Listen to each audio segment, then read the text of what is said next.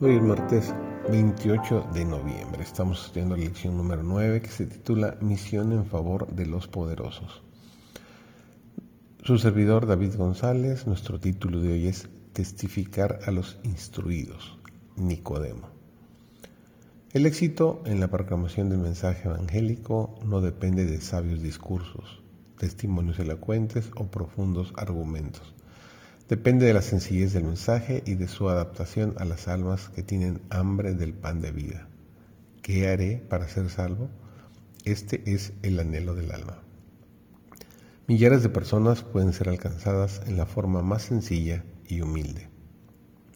Los más intelectuales, aquellos que son considerados como los hombres y las mujeres mejor dotados del mundo, son frecuentemente refrigerados por las palabras sencillas de alguien que ama a Dios y que puede hablar de ese amor tan naturalmente como los mundanos hablan de las cosas que más profundamente les interesan. Nicodemo era miembro del Sanedrín y con otros había sido conmovido por la enseñanza de Jesús. Al presenciar las maravillosas obras de Cristo, se había apoderado de él la convicción de que ese era el enviado de Dios por cuanto era demasiado orgullo, orgulloso para reconocer abiertamente su simpatía por el maestro Galileo, había procurado tener una entrevista secreta. En esa entrevista Jesús le había expuesto el plan de la salvación y su misión en el mundo. Sin embargo, Nicodemo había seguido vacilante. Ocultó la verdad en su corazón y por tres años hubo poco fruto aparente.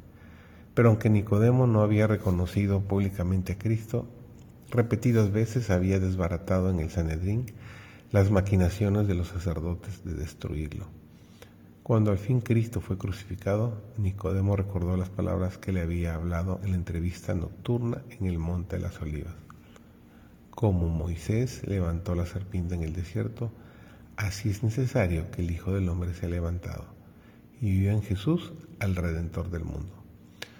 Cuando los judíos trataron de destruir la naciente iglesia, Nicodemo salió en su defensa. Libre ya de la cautela y dudas anteriores, estimuló la fe de los discípulos y empleó su riqueza en ayudar a sostener la iglesia de Jerusalén y llevar adelante la obra del Evangelio. Aquellos que en otros días le habían rendido homenaje ahora le despreciaban y perseguían, y llegó a ser pobre en los bienes de este mundo. No obstante, no vaciló en la defensa de su fe. Lo que hizo el apóstol Pablo al encontrarse con los filósofos de Atenas encierra una lección para nosotros. Al presentar el Evangelio ante el tribunal del Areópago, Pablo contestó a la lógica con la lógica, a la ciencia con la ciencia, a la filosofía con la filosofía. Los más sabios de sus oyentes quedaron atónitos. No podían rebatir las palabras de Pablo pero este esfuerzo dio poco fruto. Escasos fueron los que aceptaron el Evangelio. En lo sucesivo, Pablo adoptó un procedimiento diferente.